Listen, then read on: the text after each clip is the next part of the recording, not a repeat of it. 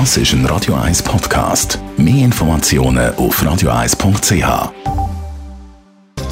Netto, das Radio 1 Wirtschaftsmagazin für Konsumentinnen und Konsumenten, wird Ihnen präsentiert von Tracker.ch, der weltweit führende Anbieter für mobile Ortungslösungen.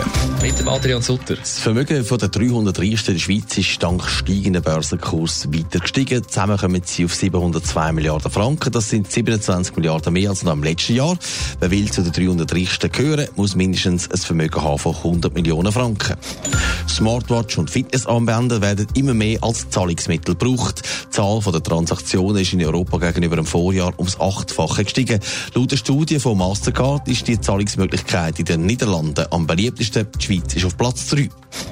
Die Stiftung für Konsumentenschutz warnt die Schnäppeljäger vor dem Black Friday. Man soll nur die Sachen kaufen, wo man auch weiss, was sie sonst kosten. Zudem würden solche Rabatttage vor allem die Leute dazu verleiten, Geld auszugeben für Sachen, die sie gar nicht brauchen.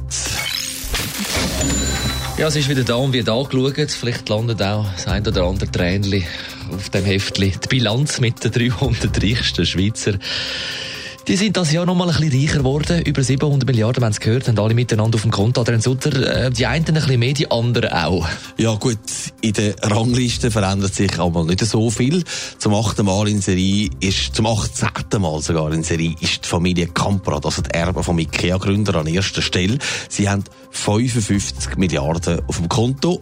Dann kommen die Roche-Familie Hoffmann und Öri mit 27 Milliarden auf dem Konto und neu der Chanel-Grossaktionär Gerard Wertheimer mit 23 Milliarden. Er ist in den letzten Jahren stetig aufgestiegen. Schon letztes Jahr hat er sein Vermögen um 8 Milliarden können vergrößern. Gibt es auch ein paar ganz neu in dieser Liste von den 300 Reichsten? Jawohl, 13 neue Superreiche hat es in dieser Bilanz drin. Darunter auch einen, den man kennt, der UBS-Chef Sergio Ermotti.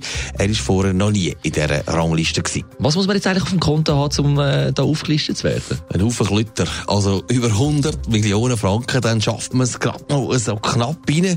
Obwohl, das könnte sich auch verändern, wenn man bedenkt, dass vor 30 Jahren, wo die Bilanz zum ersten Mal rausgekommen ist, die 100 reichsten Schweizer haben dort miteinander 66 Milliarden gehabt. Das hat heute die Familie Kamprad schon fast alleine. Netto, das Radio 1 Wirtschaftsmagazin für Konsumentinnen und Konsumenten, ist Ihnen präsentiert worden von Tracker.ch. Weltweit funktionierende Ortungslösungen.